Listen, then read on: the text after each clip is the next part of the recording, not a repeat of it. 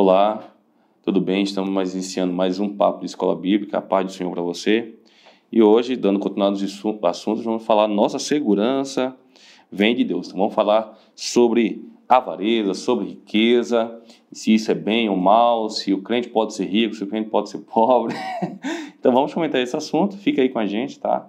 E para comentar essa aula tá a Marilena aqui, né Marilena? A gente já se conhece há um tempo, tem trabalhado junto.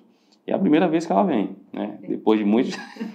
Deu muita tentativa, né Marilena? Ela hoje veio participar com a gente. Fala um pouquinho aí, Marilena, pessoal. Então, essa oportunidade que a gente está tendo de poder conversar um pouco, bater um papo aqui, uhum. para mim, na realidade, é, uma, é um privilégio, né? Não, não deu, não concatenou os dias, uhum. mas a gente conseguiu estar tá aí, espera contribuir aí com um bom papo. É, e você já dá aula para jovem, adolescente, há quantos anos já? Ah, eu, uns 20 anos, daí ah. você tá me comprometendo. Será que o cabelo deixa responder? É, faz um tempo. Para jovem, para adolescente aí, jovem, uns quase 20 anos. Nossa, é muita experiência, hein? Então, graças a Deus. Então, a lição, a gente não vai tratar a lição de jovem, é a lição de adultos, né? Que, é, que a gente está usando. Mas o aprendizado, né? É, é certo para tudo, né? E, com base no Sermão do Monte, a gente já está chegando no final da revista. É, fala sobre tesouro, né? Acautelai-vos, guardai-vos da avareza porque a vida de qualquer não consiste na abundância do que possui, disse Jesus em Lucas 12, 15. E a leitura fica ali em Mateus capítulo 6, né? Sobre tesouros da terra, né? Que a gente não deve juntar, mas sim tesouro do céu, onde não noite, é. onde não pode ser roubado, né? Onde a traça não pode corroer. Isso. Essa é a essência do, do, da palavra de Jesus Cristo. É, na realidade a natureza humana ela é de buscar o seu sustento, buscar é, bens para se sobreviver, né? Uhum. E, e, e, às vezes essa aí é, se torna uma necessidade e além, né, daquilo que a gente precisa. Uhum.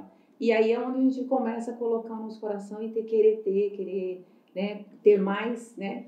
Mais do que a gente tem necessidade. Mais do que a gente tem necessidade. E quando você se referiu a Lucas aí, a gente vê que, que esse conceito de que a pessoa, ela é às vezes avaliada mais pelo que ela tem, né? Hoje a gente fala assim, não, hoje as pessoas são avaliadas mais pelo que ela tem do que pela porque ela é.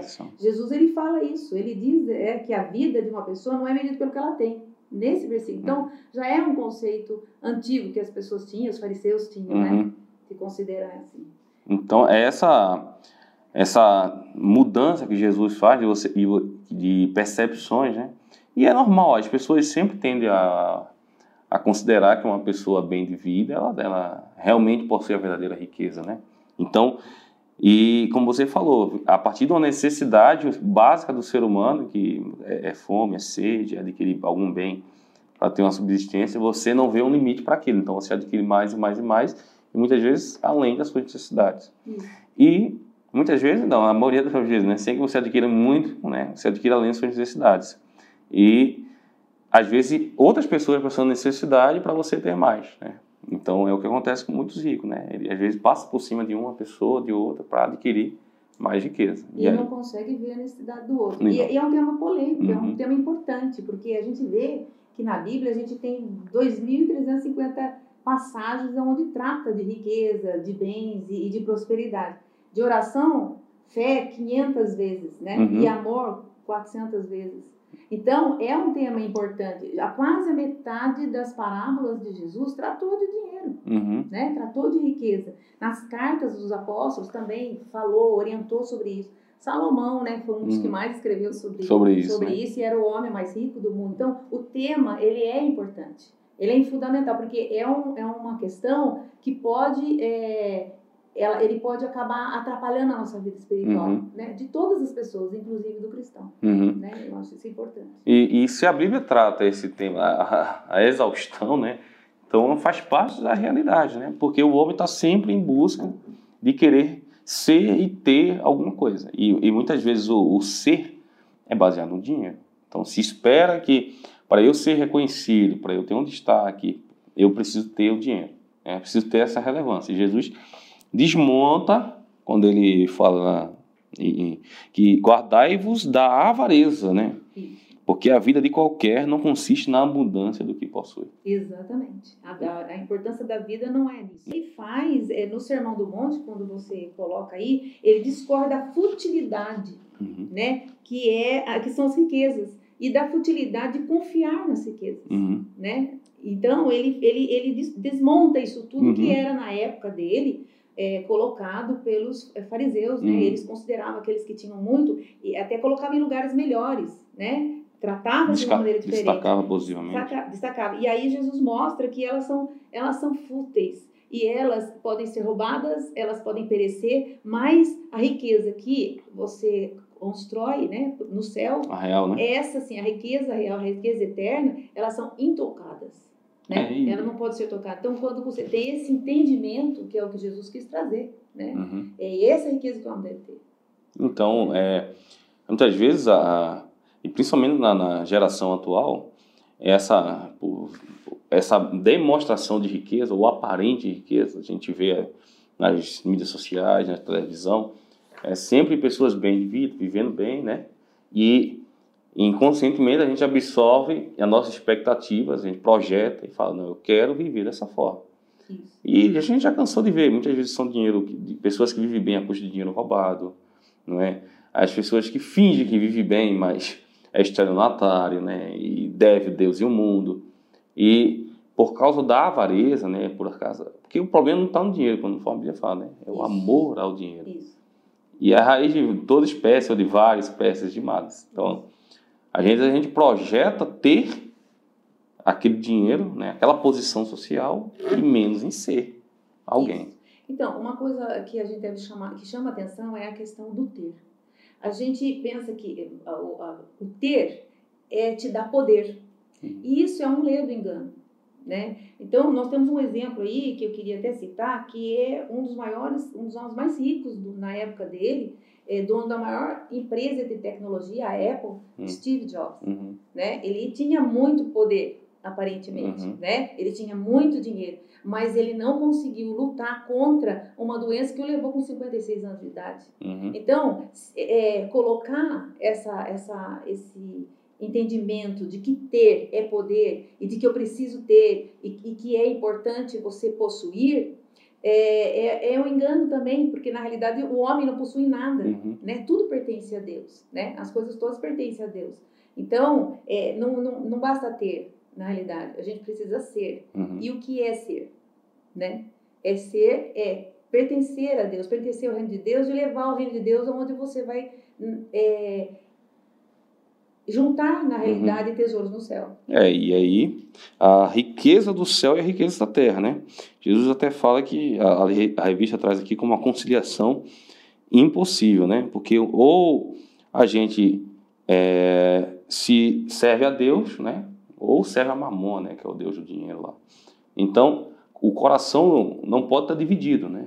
O coração de um crente tem que estar direcionado, né? Direcionado para Deus e não para as riquezas da terra. Ele pode até ser rico, mas o coração dele não pode estar no dinheiro. No dinheiro. Tem que estar em Cristo. A confiança dele. Então, Samuel, essa é uma questão muito importante quando você fala disso. Uhum. É, porque, assim, a palavra de Deus ela não diz que você não deve ter dinheiro, que é pecado ter dinheiro. Não é isso. Mas é o amor, é o coração. Quando a gente ama, a gente está idolatrando. Uhum. A gente está colocando na frente de Deus. Então, é, a pessoa, quando ela começa a ter cobiça e querer ter e põe isso, ela passa a ter, até colocar a confiança dela nisso. Uhum. E ela acha que porque ela tem, então ela está segura. Isso não é verdade. Uhum. Né? Então, Jesus vem mostrar isso. Né? Que não é o fato de você ter que te dá que você está seguro. Não. Uhum. Não é isso. Então, é, é, é essa diferença entre você adorar a Deus e confiar em Deus e confiar no bem. Porque quando você coloca o seu coração na riqueza, você confia no bem. E quando você coloca o coração em Deus, Deus está em primeiro lugar, você ter ou não ter não faz a diferença. Você ter muito também não faz a diferença. Você consegue ver, como você falou, tem pessoas que adquirem dinheiro e têm dinheiro, e é, às vezes na custa do, da dificuldade do outro. Uhum. Aquele que tem dinheiro e tem Deus em primeiro lugar, o, o dinheiro não está no coração dele, ele consegue ver a necessidade do outro. Uhum. Ele consegue ver, quando Jesus se fala em é, acautelai-vos, cuidado com a avareza, né? o que é a avareza? A avareza é, é o amor ao dinheiro e não conseguir dividir esse dinheiro. Então, é, quando a pessoa não é. É o egoísmo voltado só no dinheiro, né? Isso. Inteiro. Ele não consegue ver a necessidade do outro. Uhum. Enquanto quando a pessoa não tem o amor ao dinheiro, ela, ela serve a Deus realmente, ela consegue enxergar a necessidade do outro. Jesus está se referindo a isso. Uhum. A você conseguir enxergar a necessidade do outro e ajudar o outro. Porque uhum. muitas vezes nós temos, e Deus permite que tenhamos, para que possamos ajudar aquele que não tem. Uhum. É porque ó, são duas classes que sempre vai existir, o pobre e o rico. Né? Sim. Sempre vai ter. Jesus mesmo falou: os pobres sempre terão convosco. Alguns de nós serão ricos, mas nem todos seremos. Né? É verdade. então, a, apesar que a prosperidade, né, ela, ela vai existir para alguma, alguma das camadas da sociedade, aquele que é cristão, ele precisa ter em seu coração a, a, direção perfeita de onde está a sua fé. E você falou muito bem, porque ou ele serve a Deus ou ele serve o dinheiro. Um dos dois precisa ser o senhor dele, né? Sim. E eu vejo que o cristão autêntico, ele não é o fato dele ter ou não ter dinheiro. Isso pouco importa para quem é cristão verdadeiro. Porque quem é crente está com o coração em Deus. Né? E apesar de uh, se divulgar, de ter e ser rico e até a, a, tal teologia da prosperidade, né, que prosperou aí durante muitos anos, hoje tem diminuído, mas adquiriu novas facetas, né, né, e tem feito com que a gente coloque em nosso coração essas coisas. Ah, Deus te chamou para ser rico, Deus te chamou para ser milionário, Deus chamou para prosperar, Deus chamou para isso. E aí, quando você não tem, não é? Aí você fala, não, então tem alguma coisa errada comigo. E a gente vê à luz da palavra de Deus que Jesus mesmo não era rico.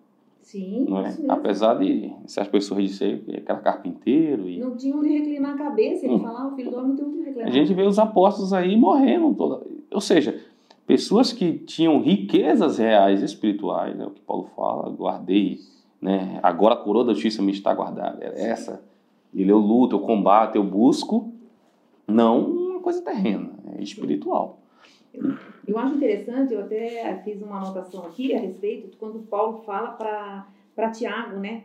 Ele, ele adverte e diz assim que, ele fala, Paulo, olha, manda, Tiago, manda os ricos é, que, se, que, que repartam, uhum. manda os ricos que se guardem. Uhum né? E que busquem, na realidade, o tesouro para o céu, para que, quem sabe, eles possam alcançar a vida uhum. eterna. Uhum. Então, ele, ele vai e faz uma, uma, um aviso, né? Chamando uhum. a atenção, né? Agora, outra coisa que eu acho maravilhosa, que no Salmo, o salmista, no capítulo, no número 24, ele fala, do, eu, no versículo 1, ele diz assim, ó, do Senhor é a terra, né? Uhum. E sua plenitude, o mundo e aqueles que nele habitam. Então, tudo pertence a Deus. Tudo. Tudo pertence a Deus. Nada pertence a nenhum de nós. Então, quando nós é, temos essa consciência, a gente vê que na realidade nós somos, o homem, ele é um mordomo daquilo que Deus deixou. Uhum. Né? Então, se Deus me permite que eu tenha mais, eu tenho que saber administrar e ter mordomia com aquilo que Ele me deu, porque Ele vai me pedir conta daquilo, uhum. né? Então, quando a, a, pessoa e o cristão tem esse entendimento, ele ele ele descansa no Senhor. Uhum. Ele descansa como é, Filipenses diz lá em 4, né? Uhum. Que não os estejais ansiosos por coisa alguma.